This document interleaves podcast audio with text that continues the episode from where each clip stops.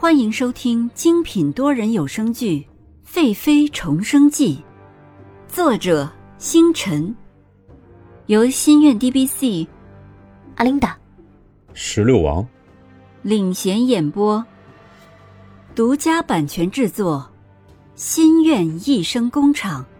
欢迎您订阅收听。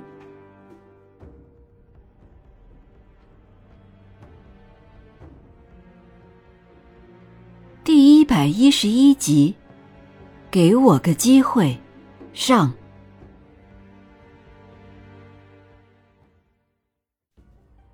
皇上，据我朝探子来报，现在西域动荡不安。边关大将吴虞如实的报告着。洛轩城坐在龙椅上，手指敲着旁边的玉如意，问道。可查出来是什么原因了？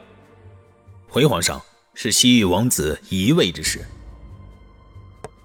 洛宣城手指停顿住了。一直以来，西域都是大明王朝的硬敌，每一次西域朝代的更替，都会牵连着两国的关系。现在的西域王子是谁？查到什么具体的了？是三皇子亚玉，此人野心很大。西域王子之位也是他夺来的，皇上，此人不可小觑啊！朕知道了，退朝。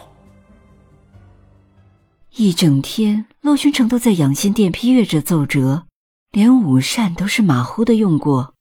黄公公走进来，看着还在按头批阅奏折的皇上，说道：“皇上，晚膳时间到了，皇上要用膳吗？”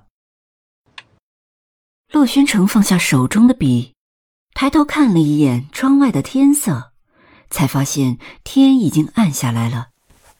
按压了一下太阳穴，想了想，说：“朕去舒心殿用晚膳，你去通传吧。”黄公公听到皇上要去舒心殿，便麻利的让腿脚快的小雨子去通传。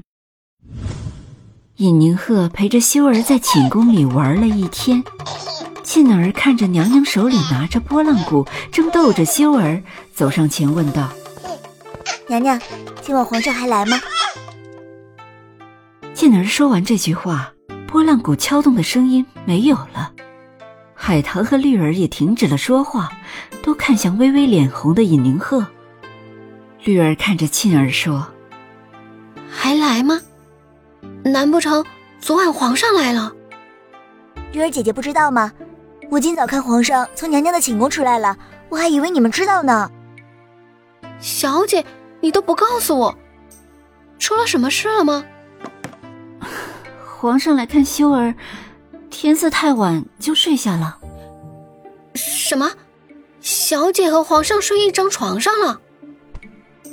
有什么可大惊小怪的？我看这很正常。要不，修儿是从哪里冒出来的？娘娘，养心殿的小雨子来了。是养心殿的小雨子，快去通传吧。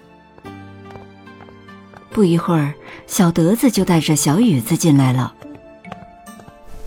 奴才参见尹贵妃娘娘。起来吧。皇上说晚膳要和娘娘一起用，一会儿就请娘娘先准备着。尹宁鹤微皱眉头，这个洛宣城到底出的是什么心思？于是看着小雨子说：“本宫知道了。”奴才告退。小雨子低头默默的退下了。沁儿随后放下手里的东西说：“娘娘，奴婢去准备晚膳了。”尹宁鹤低头答应。随后又拿起拨浪鼓逗着修儿玩海棠看着小姐顾不在乎的神情，心里就在乐。越是这样，就越说明她心里是有皇上的，自己一定要尽早写信把这个好消息告诉君生。想到了这里，海棠下意识地看了腰间佩戴着的荷包，眼睛里充满着满满的柔情。只是这样的动作，没有人注意到。屋子里的人知道皇上会来，都在紧张的忙碌着，进来进去，好不热闹。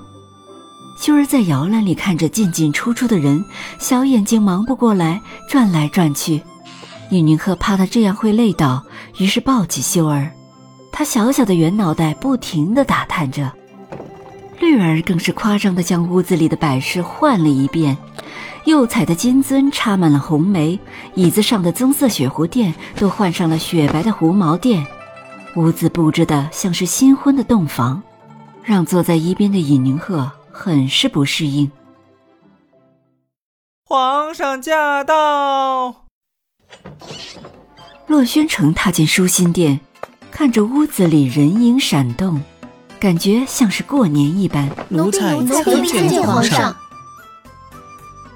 一众宫女和太监跪在门口行礼，知道皇上要来舒心殿用膳了。这帮工人们都为娘娘高兴。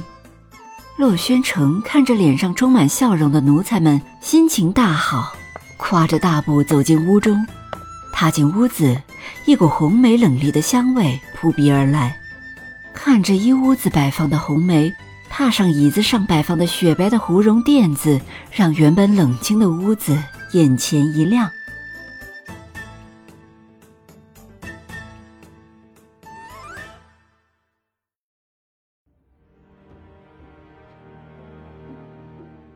本集完毕，欢迎您点赞、打赏、订阅、好评，我们下集再见。